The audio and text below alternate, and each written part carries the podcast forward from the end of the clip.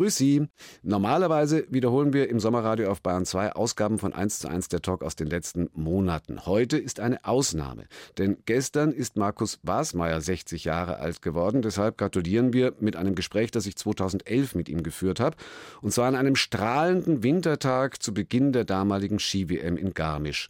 Deswegen war meine erste Frage an Markus Basmeier auch, auf welchem Berg er jetzt viel lieber wäre als bei uns im Radiostudio? Natürlich in Garmisch jetzt bei der Weltmeisterschaft. Naja gut, da sind Sie ja ein paar Minuten. Auch. Ja, stimmt. Hallo. Zu Gast bei Stefan Parisius. Markus Wasmeier, der deutsche Skifahrer. Was war Ihre höchste Geschwindigkeit jemals auf Skier? 158. 158? Wo? Also bei einem normalen Weltcuprennen ja. in Wengen. In Wengen. In Wengen, den Hanigschuss. Ja. Sonst bin ich schon einmal 200 auch gefahren. Aber das war halt eine klassische Spitzstrecke, die halt einfach nur geradeaus geht. Erfolgreichster deutscher Skirennläufer aller Zeiten. Wahrscheinlich tragen Sie das auch noch bis ans Lebensende mit sich rum. Wann haben Sie denn. Es gibt was Schlimmes. Ja, wahrscheinlich. Wann haben Sie denn das letzte Mal die beiden Goldmedaillen von Lillehammer in der Hand gehabt? Oh, das ist jetzt, glaube ich, ja, locker ein Jahr. Also es ist ja so, am 7. Februar ist ja so ein sogenannter Jahrestag, weil da habe ich meine erste Medaille gemacht. Und während der Olympiade haben Hamburger Ehepaar unsere Häuser aufgepasst, weil die ganze Familie war ja in Norwegen oben. Und die haben sie das jetzt zum Nationalfeiertag praktisch gemacht, sie selber. Mhm. Und die kommen immer am 7. Februar runter und feiern bei uns daheim, ob wir daheim sind oder nicht. Mhm. Die kommen, klopfen an der Tür an, machen Brotzeit und laden alle Leute und wir sind dann praktisch bloß die Gäste im eigenen Haus. Aha. Das heißt, immer einmal im Jahr werden es ausgepackt? Genau, und wenn ich dann da bin, dann werden sie einmal auspackt und dann werden sie hingehängt und äh, dann sind die alle ganz happy. Aber sonst schaue ich es eigentlich selten an, muss ich ganz ehrlich sagen. Wo sind die denn? Ja, im Kinderzimmer in Schubladen. Die Kinder spielen dann damit oder haben Ja, das sind keine Kinder mehr, das sind ja schon Jetzt Teenagers, gell? also ja. mit 14, Entschuldigung. Spiel, spiel, nicht wieder mit der Goldmedaille von Papa. Naja, äh, irgendwie interessiert es eigentlich auch gar nicht so und, und die liegen halt da beim ich bin jetzt nicht so einer, der irgendwas präsentiert, immer so an, an Medaillen. Das fand ich eine, eine, starke Geschichte jetzt in der Zeitung am Wochenende, dass äh, der Christian Neureuter erzählt hat, sein Sohn, der hat gar nicht lang gar nicht gewusst, wie erfolgreich der war beim Skilaufen. Wie war das bei Ihren Kindern? Ja, die haben das bis vor kurzem eigentlich oder bis vor ein paar Jahren auch noch nicht so richtig gewusst, was da ist. Natürlich, wenn da jeder immer kommt und möchte Autogramm und dann wissen das zwar irgendwie, die Leute kennen den Papa, aber ähm, erst wenn sie dann einmal diese alten Filme gesehen haben, wo jetzt halt speziell natürlich auf Großveranstaltungen immer wieder mal sowas runterläuft im Fernsehen und dann, wow, ich glaube, dann registrieren sie es erst. Also, ja. Das ist halt auch nicht leicht für die, weil die selber gern Skifahren und mhm. äh, dann werden sie immer verglichen. Das ist halt auch. Wie war das bei Ihnen und Ihrem Vater? Ihr Vater war ja auch Skifanatiker meine Eltern generell, die waren leidenschaftliche Skifahrer. Äh, mein Vater ist ein bisschen Ski gesprungen, so hobbymäßig. Stimmt es, dass der wegen dem Skifahren dann umgezogen ist nach Schliersee? Mm, ja, nicht ganz. Der ist eigentlich Straubing geboren und hat in München praktisch eine Lehre gemacht und hat halt schon durch Skifahren praktisch weil er bei den Turner auch war, ist er da in Schliersee halt dann angekommen und war da ein kleiner Turmverein und die sind gleichzeitig Ski gefahren. Das war damals so eine Gemeinschaft, mhm. die wir halt alles miteinander unternommen haben und da hat er meine Mutter kennengelernt. Und dann hängen geblieben? Gar nicht schlecht, gell? Ja, wunderbar. Und der hat sie dann auch auf die Ski gestellt? Beide. Beide. Also, meine Mutter vielleicht mit mehr Geduld als mein Vater.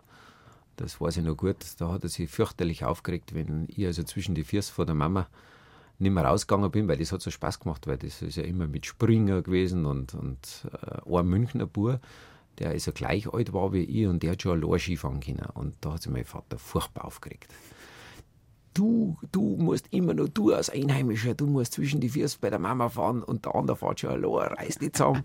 Mir war das relativ wurscht, das hat viel mehr Spaß gemacht. Mit zwei sind Sie das erste Mal auf Mit die Ski zwei, ja, genau. Aber dann auch mal so dem Vater nacheifern, so im Springen, wenn, wenn, der, wenn der Skispringer war, haben Sie das auch probiert? Ja, ich muss gestehen, ich habe meinen Vater eigentlich noch nie springen sehen. Wir, gut, wir haben einmal so, äh, im Skiclub hat es damals die ganz normalen Vereinsmeisterschaften immer gegeben und da war halt ein kleines Springen immer dabei. Das hat sich aber dann irgendwann einmal geklickt, weil keiner mehr runterfahren wollte da kann ich mich noch erinnern, wenn ich äh, mal einmal springen habe sehen, aber sonst kann ich mich also als Kind nicht erinnern, das war also vor meiner Zeit. Mhm. Aha, das heißt, die Vorbildfunktion war dann eher im äh, anderen Bereich vom Vater, weil dass Sie dann Maler und Lackierer gelernt haben, war ja wahrscheinlich kein Zufall. Äh, ja, das ist natürlich eine Geschichte, die sich über die Schülerzeit natürlich entwickelt. Sagen wir mal, ich war ein rechter gehänselter Bub, muss man sagen. Ich war sehr sensibel und war halt immer das äh, gefundene Fressen. Und somit habe ich aber meinen Sport gehabt und der Sport, der hat mir aber dann die Stärke, weil ich gesagt habe, das kann ich selber besser als wie alle anderen. Und das war oft einmal dann eigentlich da, wo ich mich dann, ja, meine Insel gefunden habe oder mein Anker. Wieso, wieso waren Sie gehänselt? Also gerade so, normalerweise doch so, so Sportskanonen gerade, Sie waren mit zwölf Schülermeister, die sind doch eigentlich die Stars eher in der Klasse. Nein, gar nicht. Im Gegenteil. Da hast ja du dann Sondervergünstigungen. Das heißt, du darfst vielleicht einmal eine Stunde früher aus der Schule gehen, um zum Training zu gehen. Und das schürt natürlich dann Neid. Und der Neid, der dort natürlich dann immer, ja, also die Kinder können ja brutal sein, können hänseln dann. Mhm. Und da war ich halt einfach einer, der, der halt da gleich reagiert hat und bin da immer oft weinend nach Hause gegangen. Und das war also keine schöne Zeit. Für mich war die Schulzeit also grausam. Deswegen haben Sie es auch sagen. zeitlich nicht übertrieben, sondern. Naja, und mein Traum war eigentlich immer, meinem Vater zusammen den Beruf zu machen. Also das Künstlerische habe ich mitgekriegt von ihm. Wollte unbedingt Restaurator und Lüftelmaler werden. Und dann mich ein bisschen aufs Holzhandwerk äh, spezialisieren und so weiter. Und dann war für mich der Werdegang komplett klar. Ich habe meine Lehre gemacht in einem, außerhalb von, also von meinen Eltern praktisch. Ich bin zu einer fremden Firma gegangen und der hat mir im Winter halt freigegeben zum Skifahren. Und das war eigentlich der Hauptgrund, warum ich dann den Beruf durchgezogen habe. Und dann ist halt das Skifahren noch ein bisschen dazwischen gekommen, äh, erst noch zwischen Beruf. Ja, ja, ne? das war dann relativ schnell dann, ab dem Zeitpunkt, wo ich halt zur Bundeswehr gegangen bin. Aber ja, Bundeswehr gekommen sind, aber auch schon vorher. Was hat es für Ihre Familie bedeutet, Sie sozusagen zum Rennläufer zu machen, auszubilden? Weil das ist ja auch mit viel Aufwand verbunden. Also man muss, man muss fahren, man äh, ist unterwegs, es braucht eine Ausrüstung, weil damals sind die Sponsoren ja auch noch nicht Schlange gestanden das kann man gar nicht vergleichen zu der heutigen Zeit. Also damals ist halt jeder, meine Eltern von Haus aus leidenschaftlich am Berg gegangen und ich bin halt immer in Schlepptau mit dabei gewesen. Und beim Training war es genauso. Wenn ich trainiert habe, dann sind die auch zum Skifahren gegangen. Oder zumindest ein Elternteil, also hauptsächlich meine Mutter, weil mein Vater hat ja schauen müssen, dass er die Arbeit macht.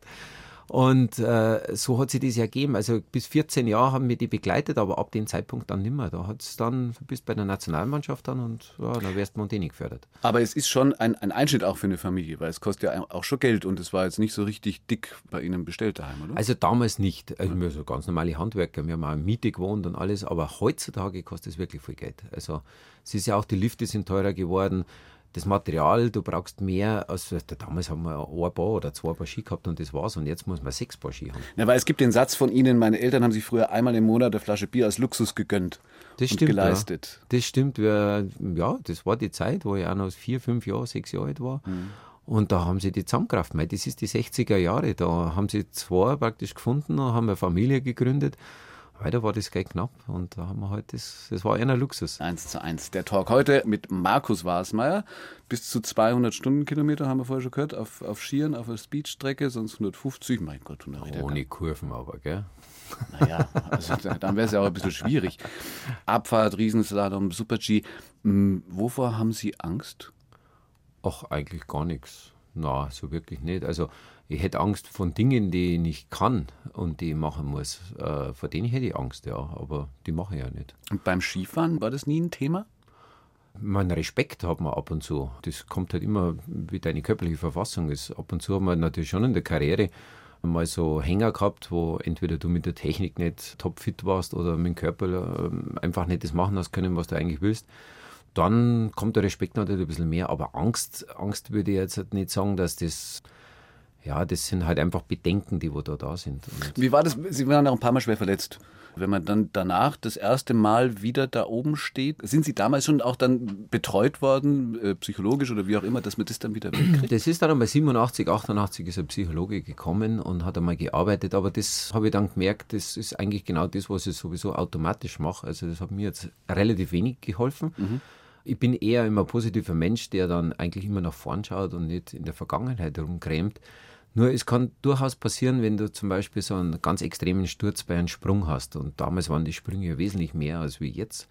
Und du hast dann so eine innere Handbremse, die du nicht bewusst wahrnimmst, aber du mm, gehst halt den letzten Kick, dass du bis zum letzten Anschlag mit der Hocke dahin gehst und dann erst drüber über den Sprung, den machst, machst halt nicht. Dann mhm. stehst halt zwei Meter vorher mit deinem Körper schon mal auf, das kostet natürlich Aerodynamik und dann verlierst halt da ein paar Zehntel.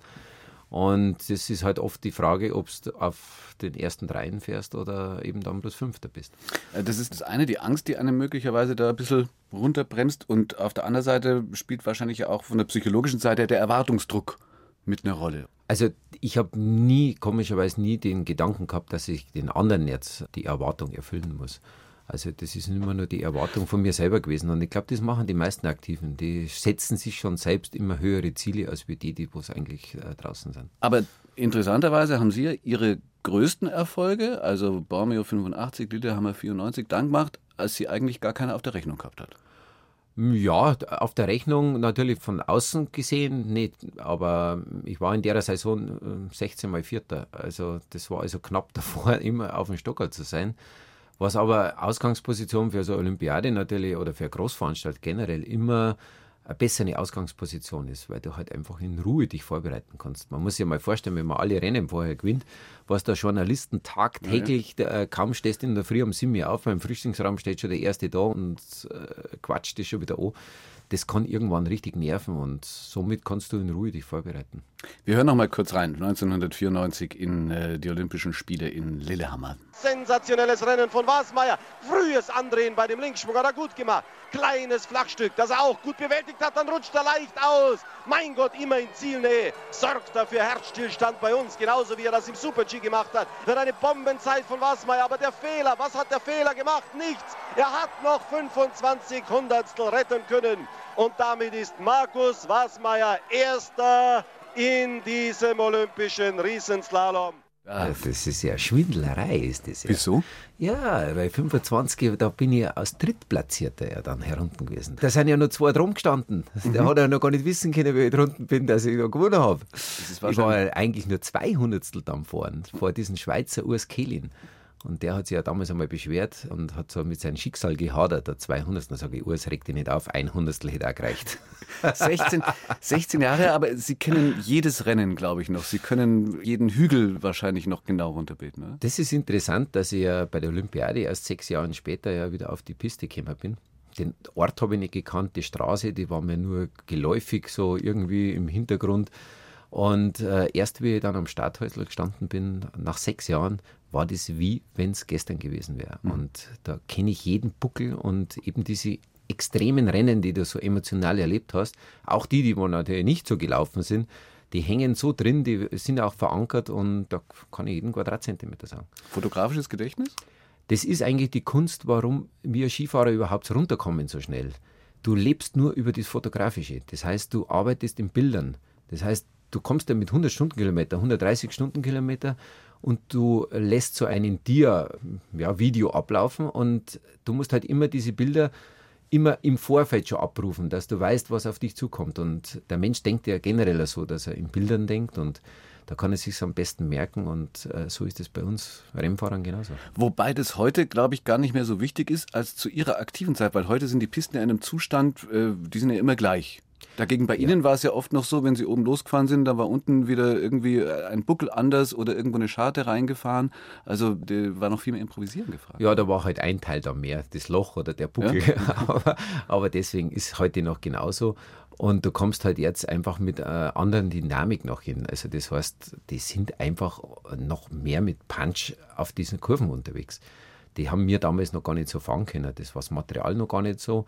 Und äh, speziell in den technischen Disziplinen wie Slalom, Riesenslalom hat sich ja gewaltig viel geändert vom Material. Und also da ist jetzt schon Dynamik gefragt. Und wenn ich mir vorstelle, beim Slalom sind wir damals mit 30, 40 Stundenkilometer, vielleicht, ja, vielleicht 40, das war schon das Höchstmaß. Jetzt fahren die mit 60 Stundenkilometer die Slalomtore, carven darüber. Also da musst du schon fotografisches Gedächtnis haben, um den Lauf wirklich, die 75 Tore einfach zu merken. Wären Sie denn mit den Carving-Ski auch so gut gewesen? Also wären Sie da auch ganz vorne mit dabei gewesen? Oder sind Sie ganz froh, dass Sie damals noch die 2,20 Meter Dinger gehabt haben, die, wo Sie mehr vielleicht mit der Technik noch am Arbeiten müssen? Ich wäre gerne noch damit gefahren. Das war eigentlich der Grund, warum meine ehemaligen Kollegen dann wie Lassie Hughes und Amott und alle diese, wo meine Konkurrenten waren, dann mit diesen Carving-Ski bis ins hohe Alter gefahren sind. Ich mhm. war der erste über 30 Jahre als Olympiasieger im alpinen Rennsport. Und vorher hat jeder mit 28, 29 Jahren aufgehört. Mhm. Aber wären Sie damit auch so gut gewesen? Also, Das weiß ich nicht, aber es macht Spaß, weil es viel einfacher ist. Es ist weniger anstrengend. Ja, was haben wir uns damals geplagt, oder? Mit den langen Dingern. Und jetzt stellst dich da drauf und fährst sofort jede Kurve. Das Lustige war erst vor kurzem, da haben wir ja so Skigeschichten gemacht für den BR. Und dann habe ich einen Speicher halt meine alten Ski so rausgerammt und dann habe ich halt meinen Lillehammer-Ski und dann einen neuen. Und dann habe ich so einen alten Fischer noch gesehen, vom Bormio praktisch, 85. Da bin ich damals eine andere Firma gefahren. Und dann hat er gesagt, da schaut's her, Burm, das ist mein Riesenslalom-Ski. Und dann war der ein bisschen kürzer wie mein Olympiaski. Der war ja auch 2,10. Da denke ich mir, na, das geht ja nicht. Das ist ja nicht mein Riesenslalom. Das war ja der Slalom-Ski. 2,5 Meter. Fünf. Der war bloß 2 Zentimeter kürzer wie der Riesenslalom. Da, da war ich selbst geschockt, weil äh, so einen langen Slalom-Ski kennt man ja gar nicht mehr. Jetzt ist 1,65 für die Herren. Also das heißt, Sie fahren jetzt auch lieber ganz entspannt mit den Carving-Ski. Ah ja, super. Das ist so klasse. Im Bayern 2 Sommerradio gibt es heute einen Ausflug in den Winter. In den Winter 2011 nämlich, in dem ich mich mit Markus Wasmeier unterhalten habe, der gestern 60 geworden ist. Deswegen senden wir das Gespräch heute noch einmal. 1 zu 1, der Talk auf Bayern 2. Stefan Parisius im Gespräch mit Markus Wasmeier, heimatverwurzelter Goldmedaillengewinner. Ihre Frau, Ihre Familie, welche Rolle hat das gespielt bei der Entscheidung aufzuhören? Direkt nach der Doppelgoldmedaille. für Ja, eigentlich die größte Entscheidung. Denn äh, mein Sohnemann, der, der damals ja acht Monate alt war in Lillehammer, der hat dann eine Osterüberraschung gekriegt. Also ich eigentlich ein bisschen mehr, aber er natürlich auch, weil der zweit, das zweite Kind unterwegs war. Und das wollte ich einfach aufwachsen sehen. Dass noch zum Schluss drei geworden sind, äh, ist natürlich noch schöner. Aber das ist so, man ist als Sportler 300 Tage im Jahr unterwegs. Und die restlichen Tage ist man zu Hause und da würdest du dein Kind nie aufwachsen sehen. Also das wollte ich einfach nicht. Also das war dann auch nicht die Sorge von der Frau, wenn, wenn Sie schon keine Angst gehabt haben, dass die vielleicht Angst gehabt haben, gesagt, jetzt sind es dann zwei Kinder, wenn du dich da runterstürzt, sondern es war wirklich der Wunsch nach Familie. Das war der Wunsch nach Familie, einfach das mitzuerleben. Und es ist ja so, zu dem Zeitpunkt war ich ja wirklich mit 31 Jahren eigentlich ein Alter, also mit Husalem, so mehr oder weniger. Und ich wollte einfach nicht dann irgendwann einmal in die Situation kommen wie ein Klammerfranz oder ein Stock Leonhard, die immer aus Kollegen, die österreichischen Kollegen beobachtet habe, die wo mit 32, 33 Jahren nur noch hinten nachgefahren sind. Und da habe ich gesagt, das mache ich nie. Und mit diesem Hype natürlich zwei Goldmedaillen zu haben, mei, einen besseren Zeitpunkt gibt es doch nicht zum Aufhören. Bloß dann plötzlich nicht mehr 300 Tage im Jahr unterwegs zu sein, sondern dann daheim, das, das kann ja auch eine Belastung für Familie dann erstmal sein, ne? Nein, das habe ich ganz genossen, denn ich bin deswegen auch viel unterwegs gewesen. Es waren halt keine 300 Tage, es waren halt vielleicht dann 180 Tage im Jahr, wo ich unterwegs war. Und das war dann verträglich. Aber damals, weil wahrscheinlich, wie Sie es gerade gesagt haben, es war durch den Rückenwind der zwei Goldmedaillen aufzuhören. Und das wussten Sie ja vorher auch nicht, dass die gewinnen würden. Also hatten Sie einen fertigen Plan B schon? Also war da Nein. das mit dem Museum und all, war das da schon da Nein, oder war gar erstmal nichts. Schluss? Gar nichts. Das ist einfach aus der Situation kommen.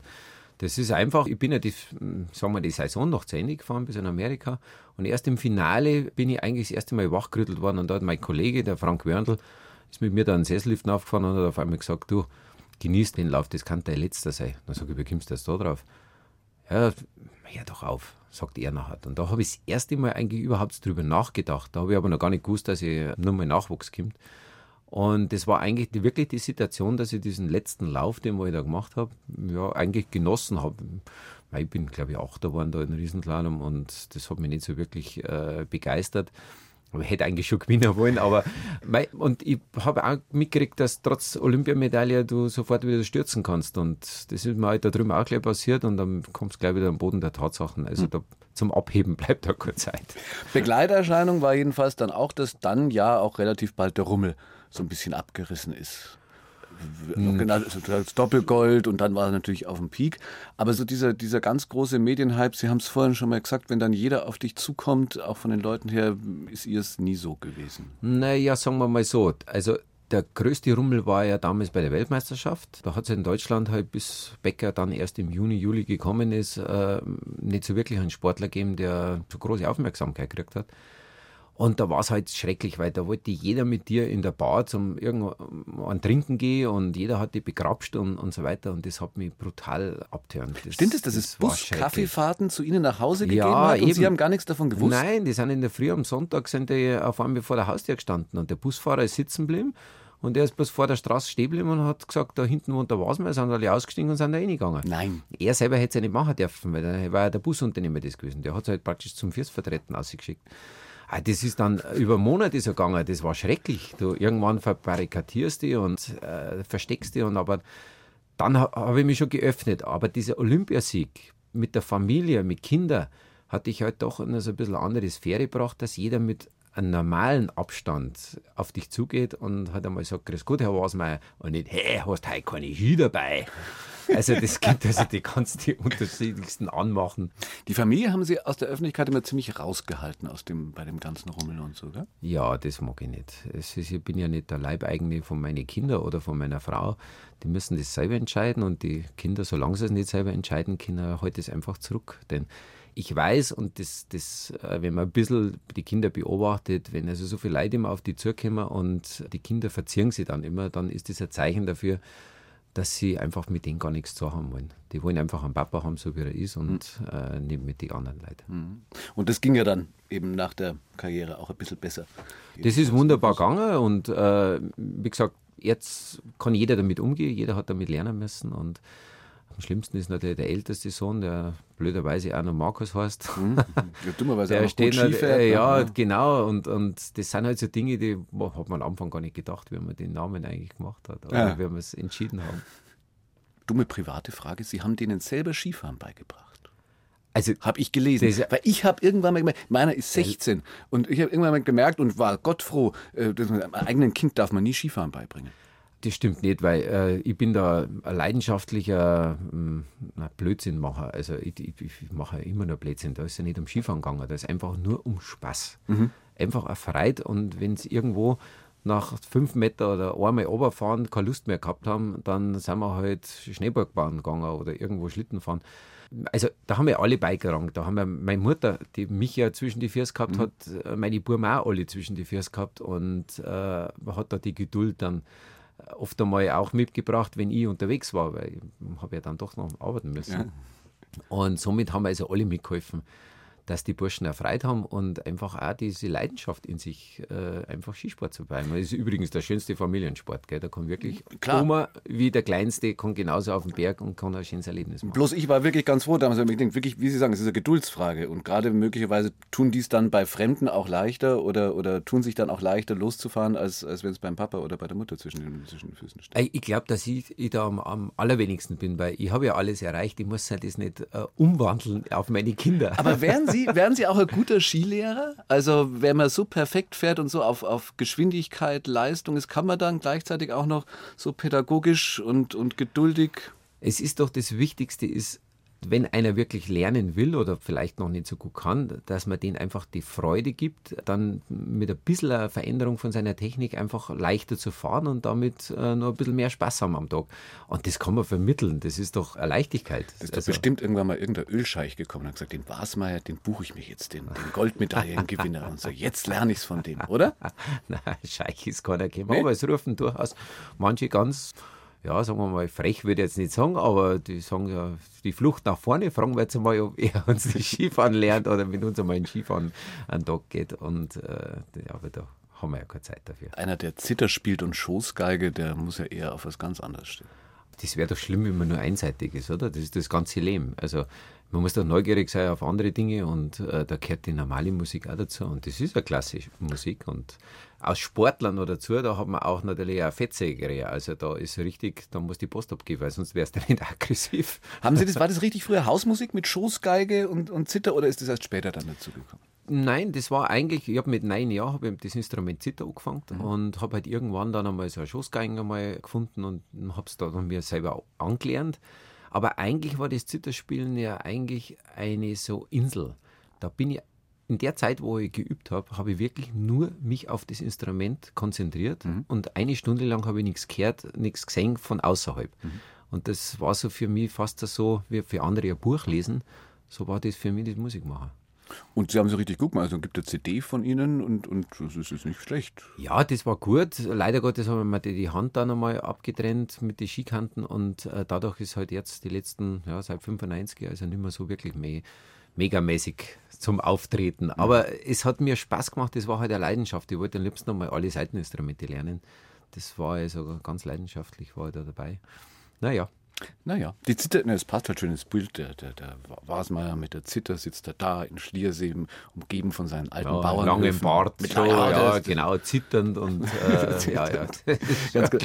Diese, da gibt es dann diese legendäre Geschichte. Wir müssen kurz über ihr, oder wir wollen kurz über ihr Museum reden, über ihr ja. Freilichtmuseum in, in Schliersee. Da gibt es dann auch so eine berühmte Geschichte, dass sie äh, das als Offensive gegen die Lila Kühe sozusagen errichtet haben. Das war ganz lustig. Da war 95, also der Gedanke, gewisse verfallene Häuser aufzubauen und zu retten, das war schon vorher gegeben. Aber wie ich dann in München rumgefahren bin, da waren immer so Pappkühe auf dem mittleren Ring gestanden. Und dann habe ich irgendwann einmal erkundigt, was ist das eigentlich? Ist das ein Designer-Gag oder wie auch Ach, immer? Sie kannten es gar nicht? Nein, ich habe es gar nicht gekannt. Aha. Nein, nein, da waren normale Kühe. Also normale Kühe. Normale Kühe. Und das war die Gegeninitiative von der Umfrage in Münchner Schulen von der ersten bis zur vierten Klasse, dass 60 Prozent der Kinder lila gesagt haben, dass die Kuh lila ausschaut. Mhm. Und darum haben die die Pappkühe aufgestellt. Und dann habe ich mir gedacht, das kann doch nicht sein. In unserer Hauptstadt München ist auf einmal äh, da die lila Kuh mehr davon als wie die andere. Und da muss ich doch was machen. Und dann habe ich mir gedacht, ja gut, die heißen sowieso. Also schau ich mal, ob ich ein Museum gründen kann, wo ich einfach unseren Nachkommen einfach was geben kann, wo wir herkommen. Mhm. Und das ist ja dann letztendlich auch geglückt, aber es war langer Kampf auch, das zu kriegen. Ne? Ach mein, das ist so, nachdem dass du das alles ehrenamtlich machst und das als reines Hobby, und das war mir klar, dass das mein ganzes Leben lang dann mich ja, begleitet, dieses Hobby, dass man da keinen Zeitdruck braucht. Und mein, das haben wir halt einmal, wie alle Dinge, wo man neu macht, natürlich sehr viel skeptisch am Anfang von anderen Bürgern. Und die waren dagegen, aber das hat sich alles gelegt. Und jetzt sind sie alle heilfroh, weil man bringt doch über 100.000 Leute in die Region und die bleiben ja nicht bloß bei mir, sondern die gehen ja wandern, die gehen Kaffee trinken, die gehen Brotzeit machen und alles mögliche. Eine davon, von den 100.000, war Dagmar Bohrer Glas, die sich das für uns angeschaut hat. Wer sein Bauernhof- und Wintersportmuseum hinter einem Hügel in Schliersee-Neuhaus besucht, begibt sich auf eine Zeitreise. Wie der Bauer früher gelebt und gearbeitet hat, wird mehr als deutlich, wenn man zwischen dem Wofen, dem Rieder und dem Lukashof spazieren geht. Wunderbar. Super, dass man sowas machen kann. Stein auf Stein, Nagel auf Nagel. Wichtig ist ja, dass jemand sich interessiert dafür, weil es gibt ja gar keinen mehr, der für ihre Heimat sich so einsetzt, als wie jetzt der Herr Wasmeier. Ja, ganz gut weil ich mitgearbeitet habe. Und es freut mich natürlich heute besonders, dass so schönes Wetter ist und dass so viele Leute Interesse daran haben. Gell? Gut. Super. Ja, gut. Super. Sie ist ja ein Wasmeier-Fan. Ja, absolut. Aber das hat mit dem nichts. Das ist wunderbar in der Landschaft. Man muss sowas Altes erhalten. Ich finde das schon toll. Der 500 Jahre alte Lukashof stand ursprünglich am Tegernsee. Der Wofen in Feldkirchen-Westerham und der Riederhof im Bayerisch Zell. Dazu noch kleine Nebengebäude aus Stein und schön angelegte Bauerngärten. Man ist eigentlich abgeschieden von der Außenwelt, wenn man da hinten ist. Und man kann also überall auf der Bank einmal sitzen und einmal die Ruhe genießen. Der heimliche Star des Bauernhofmuseums ist Markus Wasmeier selbst. Fritz Steininger, der Besuchergruppen durch das Museum führt, kann das nur bestätigen. Bei der letzten Führung waren wir am ersten Stock um. Ui, da drunten ist der Max, da müssen wir runter. Die haben gleich ratzfatz ans Ohr und haben sie um den Markus rum. Naja, gut, er hat Skigeschichte geschrieben. Äh, das äh, muss man ganz einfach sagen. 60.000 Quadratmeter, vier alte Höfe, diverse Nebengebäude. Ja, und 50 Angestellte habe ich. Eben, also, also es als ist Hobby. schon ein richtiges Unternehmen geworden. Ja. Das ist, aber ich will halt eine gewisse Dienstleistung bringen. Ich will den Gast einfach, der kommt, wirklich ja, nicht jetzt irgendwo vor abgesperrten Räumen stehen lassen, sondern der soll es ja mit allen Sinnen erfahren. Mhm. Und das geht los von eigenem Bierbrauen. Wie finanziert sich das? Sie kriegen vom Staat kriegen Sie gar nichts? Nein, vom Staat kriege ich gar nichts. Bin zwar dabei, gerade mit Ihnen eine neue Idee zu verwirklichen, denn das Gelände ist noch groß genug und es gibt ja Geschichten zu erzählen und die sind so interessant und die möchte ich einfach erhalten. Aber sonst finanziert sich es eigentlich nur durch Patenschaften und Spenden. Naja, vom Staat kriegen Sie gar nichts. Sie haben noch nicht mal den Bruno gekriegt. Na, ja gut, jetzt steht er da in Nymphenburg. Das ist ja, ja Jetzt haben wir einen Wolf dafür wieder, der läuft. ich hoffe, dass er noch länger läuft. Ehrlich, also lebend wäre Ihnen lieber. Ja, absolut, absolut. Das alles muss leben. Sie selber sind, ja, wie viel, wie viel Zeit haben Sie überhaupt da zu sein? Ich meine, okay, im Sommer sind Sie im Skifahren fürs Fernsehen nicht so viel unterwegs, aber haben ja trotzdem auch noch andere Verpflichtungen. Es geht kein Tag vorbei, wo man nicht für das arbeitet. Das rechnet man nicht die Zeit. Man ist jeden Tag oben, auch im Sommer. Natürlich keine fixen Tageszeiten, also aber ähm, man, man muss sich auch mit seinen Angestellten unterhalten, man äh, trifft Gäste und die Gäste erwarten vielleicht auch einmal, dass die sehen und manchmal haben sie halt Pech, dass ich gerade dann schon weg bin oder noch nicht da war, dann warten sie halt. Und, aber das ist halt generell für mich auch eine Freude, wenn ich sehe, dass die Menschen, die uns besuchen, äh, einfach eine Freude haben und sagen, Mensch, das war jetzt ein schöner halber Tag oder mm, manche sind auch einen ganzen Tag da dort, weil sie sagen, die Kinder haben so eine Freude dabei, hm. die sausen rum äh, mit den Viecher und mit, mit allen, weil es ja alles, ja, du darfst ja alles greifen, du darfst ja alles miterleben. Also es ist ja nichts abgesperrt. Also es ist nicht so wirklich Museum, wie man es vielleicht in der herkömmlichen Form kennt. Und Sie sind auch ein bisschen mit ausgestellt und Ihre ganze Familie. Ausgestopft bin ich aber noch nicht. Aber wir haben ja auch einen Bäcker, wir haben einen Schmied, wir haben, ähm, also es arbeiten eigentlich die ganze Familie mit. Also das gehört auch dazu, sonst glaube ich, dass sie das innerhalb von der Familie auch gar nicht vertragen. Und da ist vor allen Dingen dann auch der Restaurator wieder richtig durchgekommen bei Ihnen. Ne? Ja, ich, wäre gerne halt, wie gesagt, Architekt, Restaurator, wie auch immer, so in, das wäre schon mein Traumberuf. Und das mache ich halt jetzt halt einfach hobbymäßig. Naja, wie gesagt, hobbymäßig mit 50 angestellt. 1 zu 1 der Talk im Sommerradio auf Bayern 2. Heute noch einmal mit Markus Wasmeier, der gestern 60 Jahre alt geworden ist.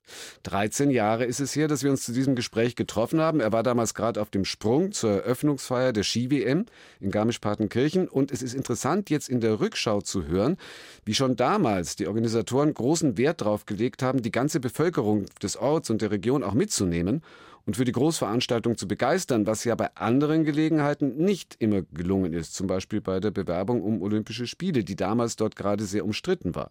Bei der Ski-WM dagegen war die Begeisterung groß.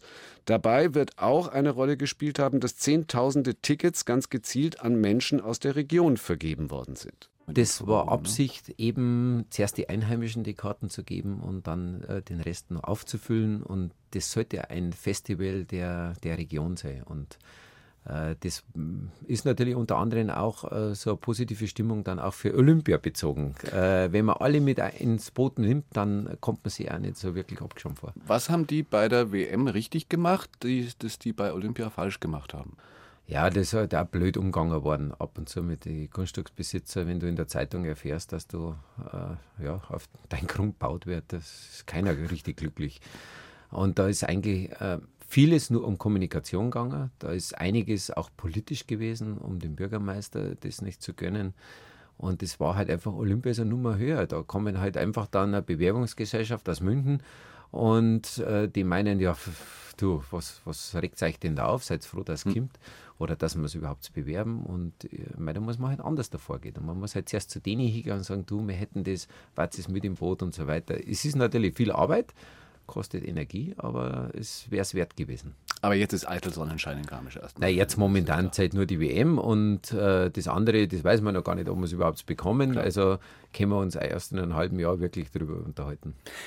Hat es da noch irgendwas gegeben oder kann es da überhaupt noch was geben zu verbessern nach dem Unfall äh, auf der Streife von dem Hans Kruger sicherheitsmäßig? Denkt man da dann nochmal nach und verschärft nochmal irgendwelche Sicherheitsmaßregeln äh, oder ist das eh schon so ausgefeilt, dass man sagt, okay, das ist das Restrisiko, das bleibt immer? Mei, das wäre das Gleiche, wenn du Formel 1 Rennen sagst, du, die dürfen jetzt nicht mehr 200 Stundenkilometer fahren, die fahren jetzt nur noch 130 Stundenkilometer. Hm. Der Motor wird runterfrisiert das ist halt einfach die Dynamik bei diesem Abfahrtsport ist immer da.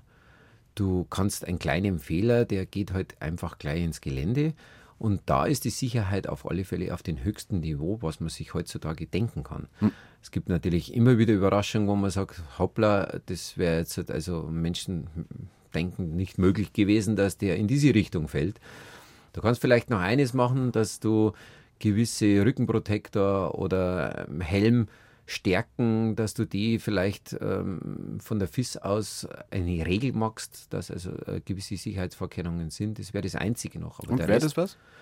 Ja, da werden sie sich daran arbeiten. Also man hat ja jetzt über die ganzen Wochen jetzt schon viele Gespräche geführt und äh, das Schlimme ist halt, die Industrie fängt natürlich nicht an, äh, Dinge neu zu entwickeln, wenn es nicht zwingend ist. Also ja. das muss man dann schon zwingen, dass zum Beispiel der Helm ein Polster von drei, vier Zentimeter aufweist und nicht ein Polster von eineinhalb Zentimeter. Dass man vielleicht diese Kopfverletzungen ein bisschen entgegengehen kann. Aber weh tut das vor Haus aus, wenn du mit 150 ohne Karosserie irgendwo in die Landschaft gehst. Also an der Piste jedenfalls, aber an sich kann es eigentlich nicht mehr liegen, sondern es liegt dann wirklich am Menschen. Anders, bei Ihnen war das Wir noch anders. Fahren ja alle freiwillig. Ja. Wir fahren ja alle freiwillig. Ja, oder auch nicht. Sie haben irgendwann mal, haben Sie zum Boykott aufgerufen bei irgendeinem Rennen und haben gesagt, jetzt fahren wir nicht mehr. Äh, ja, da ist natürlich auch das Renngeschehen selbst äh, der Einfluss nicht mehr da gewesen. Da war echt die Sicherheit gefährdet. Das heißt, die Piste war nicht in Ordnung. Die wäre gebrochen, also spätestens nach dem ersten, zweiten Läufer äh, wäre es unfahrbar gewesen. Und ähm, so blöd haben wir dann auch wieder nicht, dass wir uns also äh, nur für die Show oder für, das, für den Wettkampf dann äh, todesmütig da abstürzen. Aber wenn das alles gegeben ist, dass die Piste in Ordnung ist, dass die Netze in Ordnung sind und so weiter, dann, dann passiert das auch nicht mehr. Aber das da waren Sie richtig Redelsführer. Also da sind Sie zu den anderen hingegangen und gesagt, jetzt lassen wir es. Ja, aber das ist ja vor, vor 25 Jahren gewesen. Das war also 85, nachdem dass ich Weltmeister war. Sicher, ich habe halt so große Leute wie Innemar Stemmark, Philmeer, Steve Mehr und alle, die also die großen Namen tragen, die waren der gleichen Meinung. Und einer muss halt der Redelsführer sein zum Leidwesen des damaligen Marc Girardelli, der wohl mit Nummer 1 ja gerne fahren wollte. Vielleicht waren sie einfach ja auch nur schlauer, weil wahrscheinlich, das heißt wahrscheinlich, sondern offensichtlich, es ist ja auch kein Spaß, wenn man dann irgendwann mal mit dem Rollstuhl vom Rennen weggefahren wird zum, zum Flughafen. Ja, aber so weit denkt man ja gar nicht. Aber Sie hatten es ja. Ja, mir ist passiert, aber auch aus diesem Fall, wo ich also meine Wirbelsäule gebrochen habe, ist die Entscheidung neu getroffen worden, dass vor dem Wettkampf nochmal eine Besichtigung stattfindet. Und das hat es zur damaligen Zeit noch gar nicht gegeben. Dass sich der Läufer selbst selbst ein Bild machen kann, wo ist noch mehr vereist worden, wo ist eine Schanze vielleicht mehr aufgebaut worden. Und so ist halt oft leider so, dass durch Unfälle dann bessere Entwicklungen entstehen. Es bleibt Ihnen jedenfalls lebenslang äh, Erinnerungen wahrscheinlich jetzt von der Hand, von der Skikante und so, so, der Sport. Ist einfach Aber das Hüft war ja nicht einmal Rennsport. Das ja. ist ja ein normaler Spaziergänger auf, der, ja. auf dem Parkplatz ausgerutscht. Und die also, Hüfte? Die Hüfte, mein Gott, das ist mal einer im Weg gestanden. Du kommst mit 80, 90 Stundenkilometer um die Kuppe und da steht ein Servicemann da und ja, steht da da, ohne dass er da stehen sollte. dann ist natürlich froh, dann bist du froh, dass du überhaupt so aus der ganzen Nummer rauskommst. Vielen Dank für den Besuch, Markus Wasser. Freut mich. Danke. Ein fast schon historisches Gespräch aus dem Jahr 2011 war das. Heute noch einmal im Bayern 2 Sommerradio. 1 zu 1 der Talk mit Markus Wasmeier, denn der ist gestern 60 Jahre alt geworden. Alles Gute nochmal. Wenn Sie jetzt Lust auf einen Besuch in seinem Museum in Schliersee bekommen haben, jetzt bitte nicht mehr losfahren. Um 17 Uhr wird er zugesperrt, aber ab morgen um 10 wäre wieder geöffnet. Und apropos historisch, der Podcast-Tipp für die ARD Audiothek Alles Geschichte. History von Radio Wissen erzählt, wie das gestern mit dem heute zusammenhängt.